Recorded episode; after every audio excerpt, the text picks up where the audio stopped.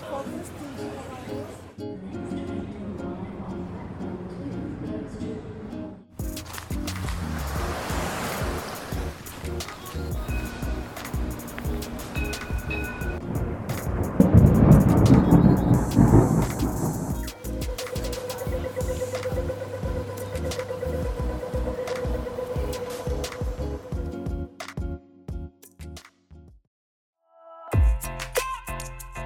皆さんこんにちはこんばんはマースです今日も聞いていただきありがとうございますこのマースラジオはシドニーの情報や雑談、英語、韓国語、スピリチュア、そしてコラボなどをオーストラリアのシドニーから Spotify や Apple Podcast を拠点に配信している番組です。さて皆さんお元気でしょうか？マースです。今日も聞いていただきありがとうございます。本日もだいぶ寒いシドニーの私の自宅からですね、収録配信しております。今日もよろしくお願いいたします。はい、ということで今日もですね、寒いシドニーからお送りしますけれども、先日ですね、久しぶりにお寿司を食べに行ったんですね。で、オーストラリアはですね、多民族国家なので、いろんな国の人がお寿司屋さんを経営してるんですけれども、中国系のお寿司屋さんはですね、味があれという感じなんですけども、今回行ったお寿司屋さんはすごく美味しかったですね。えー、美味しくて満足しました。そんな満足したマースが今回もお届けします映画レビューなんですけども、3つの映画をご紹介したいと思いますね。1つはですね、スパイダーマン、アクロス・ザ・スパイダーバース、そしてタイムトラベル家族、そして最後はザ・フラッシュですね。この3つをお届けしますんで、最後までゆっくりと聞いてくださいね。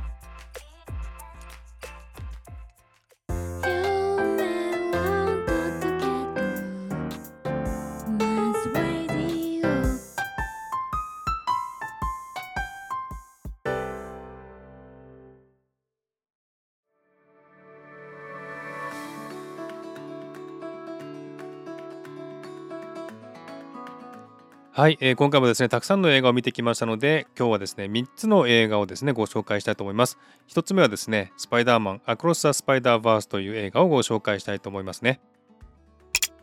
えー、この映画ですね日本では6月15日公開となっていますけれども実はオーストラリアではすでに6月1日に公開されてましてですね早速公開日に見てきました。でこの6月15日はですねなんとこの後ですねレビューするザ・フラッシュと同じ公開日なんですね。ちょっと意地悪だなという感じがしました。で1作目はですね2019年に公開された「スパイダーマンスパイダーバース」という映画の2作目ということでこの映画はですねアニメーションなんですね。さてストーリーなんですけどもねマルチバースを自由に行き来できる世界になって主役のマイルスという男の子はですね女スパイダーマンのグエンに誘われてスパイダーマンの集結する世界にやってくるんですね。しかしマイルスはですねその世界には来ていけないことになっていたそうです。掟を破ったマイルスは自分を犠牲にするかその他全てを犠牲にして自分を守るかの選択肢を迫られます。さてマイルスはどうするか点々点という感じの内容ですね。え前作も見たんですけれどもねやっぱりマルチバースを描いていてとても面白かったですね、え今回もしかして2作目なのでねつまんなくなるかもというふうに思ったんですが何のことはないさらに面白くなっていました。えとにかくですねこの映画は見ていて楽しいです。まず映像がですねコミック誌のようなちょっと荒っぽい描き方で見ているだけでコミック誌が動いているようにも思います。それがですね今流行りの CG とは違った雰囲気でとても良かったですね。そのビジュアルがですね、この映画を個性的なものにしていて、とても絵になって、ある意味おしゃれな映像だなというふうに思いました。えでもですね、この絵はきっと描くのが難しいだろうなというふうに思いました。なぜなら色もかなりの色を使っているし、文字も出たりでですね、結構技術も時間もかかってるんじゃないかなというふうに思いました。えきっとたくさんのクリエイターがですね、必死に描いたんだろうなというふうに思います。そして今回もですねいろんな世界線で活躍するいろんなスパイダーマンが出てきてですねそれぞれ個性があってそれぞれの技を使って人を助けたり戦ったりするのが面白かったですね。えー、かっこいいスパイダーマンなんかも出てきてですね本当に興奮しました。特にですねインド人のスパイダーマンこれは面白かったですね、え、予告編にもありますんでぜひ見てほしいですね、え、そんないろんなキャラを考えるのも大変だったろうなというふうに思いました。やっぱりですねアニメーションは実写とは違ってどんな細かい部分でも描写できるのでスピード感もあるしとても面白かったですねえこの映画に出てくる有名な言葉に大いなる力には大いなる責任が伴うという言葉が出てくるんですけれどもやっぱりですねスパイダーマンの運命は愛する人と世界と同時には救えないというですね悲しい定めがあったようなんですね。で詳しくは映画を見ていただくとして今回のこのスパイダーマンは話がとても早くてですねいろんなキャラが出てくるし面白かったんですけれどもちょっとですね話の展開についていけないところがあったんでもう一回見てみたいなというふうに思います。とりあえず動くコミック誌のような楽しい映像を満喫できました。おすすめの映画です。星4.5をつけたいと思います。はいさて次の映画なんですけれども次の映画はタイムトラベル家族。1991年から愛を込めてという映画なんですね。これは2022年のスペインの映画なんですけども Amazon オリジナル作品で Amazon プライムなどで見れるようですね。えー、この映画のストーリーなんですけれども1991年の夏ガスパール家族はビーチで休暇を過ごしていたんですけれどもお父さんお母さん息子の3人がですねボートで沖に出て激しい嵐に見舞われてしまいました。そしてその後ですね岸に無事に戻ったらですねそこはなんと2022年の世界であったというタイムトラベル映画なんですね。以前あった自分の店もなくなりスマホで写真を撮る世界が広がっていました。戸惑った家族ですが彼らはそこで生きていこうと決意するんですね。しかし一つ大きな問題があります。それはですねその世界では娘の身に何かが起こっていたんですね。さて家族はどうするか点々点という映画なんですね。えー、この映画ですね見たらわかると思うんですけれども B 級 C 級映画だと思うんですね。でも面白い視点から見たタイムトラベル映画だと思いますんでちょっと取り上げてみました。タイムトラベルものは好きなんですけどもねこの映画は非常に単純というかですね映像もストーリーも単純すぎてあまり興奮しなかったですね。しかしなぜか引きつけられる映画でしたね。え家族が海に行ってからタイムトラベルするんですけどもその中で家族それぞれがキャラがはっきりしていて未来の世界へタイムトラベルしてからその家族の考え方とか行動が変わるのが面白かったですね、えお父さんは頑固で時間にうるさくて細かいんですね。でも2022年の世界に行ってから娘のことを知ることによってだんだんとおおらかになっていく姿を描いているのが面白かったですね。またお母さんはですね新しい2022年の世界で強く生きていこうという決意をし息子も新しい世界に対応して楽しもうとしていました、え彼らはそんな変化を迷いながらも新しい世界を感じながらそれぞれがその後どのような道を行くかを決めるんですけれどもそれぞれが違う道を選ぶのが面白かったですね。そして最後はですね思わぬ方向に運命が傾いてしまうんですけれども誰も想像してなかったこの奇想天外な展開になったのが驚きました。この家族は頭いいなというふうに感心させられました。しかしねやはり B 級映画でしてねツッコミどころが満載で現実に起こったらもっとひどくなってるんじゃないかというふうに思うような場面とかいろいろありましたけどもねまあその辺は映画なのでね華麗にスルーしました。でもそのタイムトラベルの中で運命的な出会いとかですねキーパーソンがそれぞれの世界で出てきたりしてですねとても面白かったですね。今ですね私たちは2023年の世界を生きていますけれども1991年の世界から見たらですねかなり驚きの世界だと思うんですね。そんな驚きをしっかりと演出していたのは良かったと思います。あとお父さんはですね写真を撮る仕事をしていて家族の写真も撮っているんですけどもその写真の中の家族だけを愛していてですね成長した家族を愛していないことに気づくのはハッとさせられました。この映画の出演者全員がですね個性が強すぎてですねうわーとかね思うところも多々あるんですけれどもそれはやはり日本映画にはないスペイン人らしいはっきりとした性格なんだろうなというふうに思いました。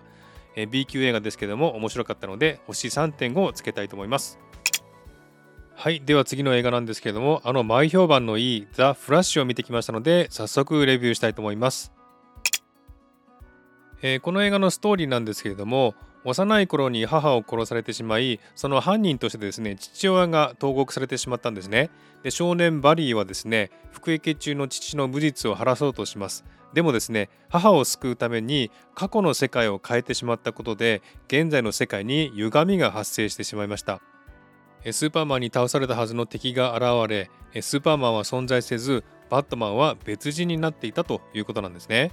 フラッシュはですねもう一人の自分や別人になったバットマンやスーパーガールたちと共に世界を元に戻そうとするんですけれども「点々点」という映画ですね。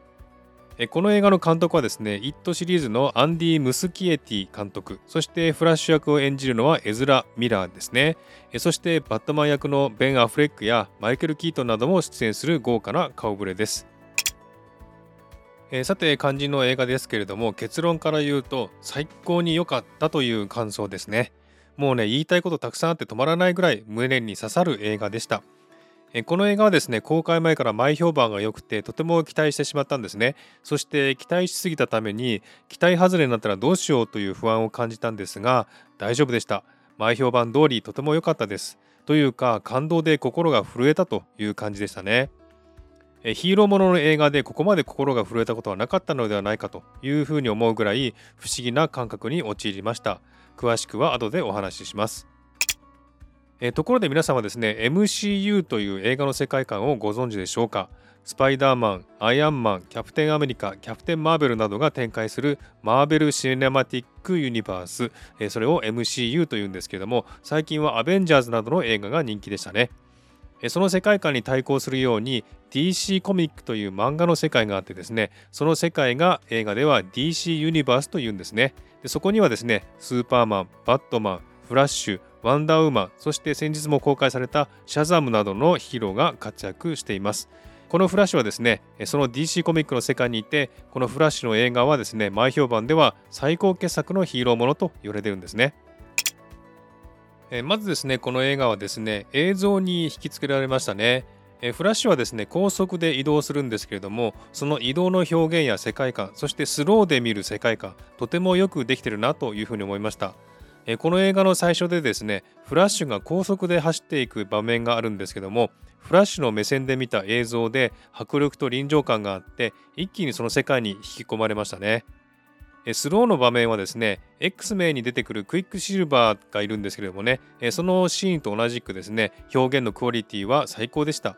そしてその後ですね爆破されたビルから落ちていく赤ちゃんを救うシーンがあるんですけどもこれはすごいなと思いましたね。もうそこからですね飽きることなく最後まで引きつけられました。このフラッシュはですね現在の世界のバリーと過去を変えた世界にいるバリーの2人が出てくるんですけどもこの2人のバリーをですねエズラ・ミラーという役者が2役やってるんですけどもねやっぱり彼の演技はうまいなというふうに思いました。若い頃のバリーはですねトラウマの体験をしていないため少し気が弱い性格なんですね。で現在の世界のバリーは年齢を重ねていろんな体験をしているので大人になった姿を演じていて2人の対照的な性格を1人でうまく演じてるなというふうに思いました。そして大人になったバリーがですね若いバリーの心を動かして変わっていく姿も感動ものでした。これはですね2人が同時に向かい合って話をしたり喧嘩したり抱きかかえたりしているのにどうやって撮影しているのかというふうに思うぐらいですね全く映像に違和感がなくてですね同じ人物が本当に2人いるようでですね撮影技術もすごいなというふうに思いました。そしてですね予告編にも出てきますけども過去を変えた世界ではスーパーマンではなくスーパーガールが出てくるんですけどもこのですねスーパーガールの役をやっているサッシャ・カジェという女優さんがですね女版スーパーマンにぴったりだというふうに思いました。とても貫禄があって表現力もあって表情もですねその強さを表していて非常に魅力的な役者さんだなというふうに思いました。そしてですね心が震えた部分ですが詳しく言うとネタバレになるので言えないんですけどもね最後のシーンはですね泣かない人はいないと思う。それだけ感動しました。この映画はですねただのタイムリープ映画ではなくてただのヒーローものではないなというふうに思いました。過去に戻って過去を変えてしまう映画はたくさんありますけれどもここまで心に刺さるメッセージを伝えてくれたものはなかったなというふうに思いました誰しもですね過去のあの時に違うことをしていればとかですねあの時に戻って過去を変えたいというふうに思うんですけれどもでもですねその過去を変えることが本当にいいことなのか過去を変えてしまうことにより現在が変わってしまい元の世界よりも悪くなってしまう可能性があるということなどを考えれば決して良いことだけではないというふうに思ったんですね。そこで思ったのが運命という言葉なんですね。人は生きている間その運命の中で生きていてその運命を変えることが全て良いとは言えないということを教えられた気がしましたそしてですね最後はもう涙が止まらなかったですねヒーローものはですね例えば主役の家族が死んでしまったり主役の人が死んでしまったりでね悲しくて泣いてしまうこともあるかもしれませんけれどもこのフラッシュはですねそういう理由で泣いたのではないんですね。人に与えられた運命というものを感じてそれにですね気づかされたから心に刺さって心が震えて泣いてしまったのだなというふうに思いました。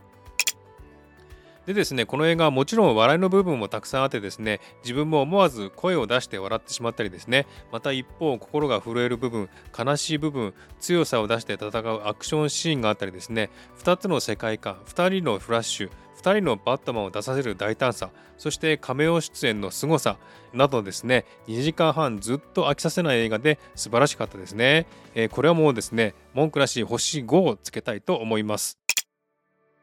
で補足なんですけれどもね、え、この映画の主演のですねエズラ・ミラーはですね2022年に傷害事件を起こしてしまったんですね。で起訴されて保護観察処分を受けてしまったんですね。でこの映画はですね公開されるかどうか危ぶまれたんですけれども公開されてよかったなというふうに思いました。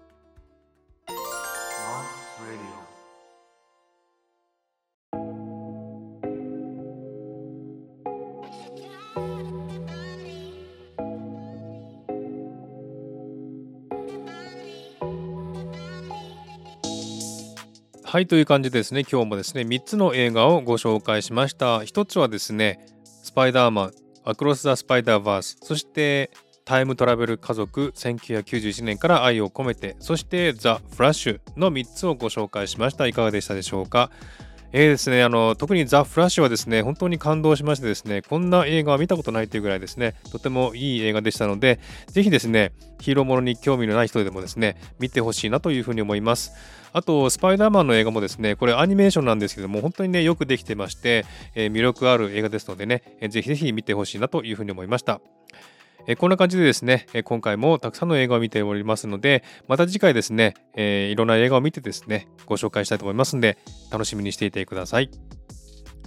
はい、ということで今回はこの辺で終わりにしたいと思います。今日も聴いていただきありがとうございました。もしこの番組を気に入っていただけたらフォローいただけると嬉しいです。またリクエスト、ご意見、ご希望などお便りをお待ちしています。概要欄のメールフォームから送ってください。また Twitter、Instagram、DM でもお便りを受け付けています。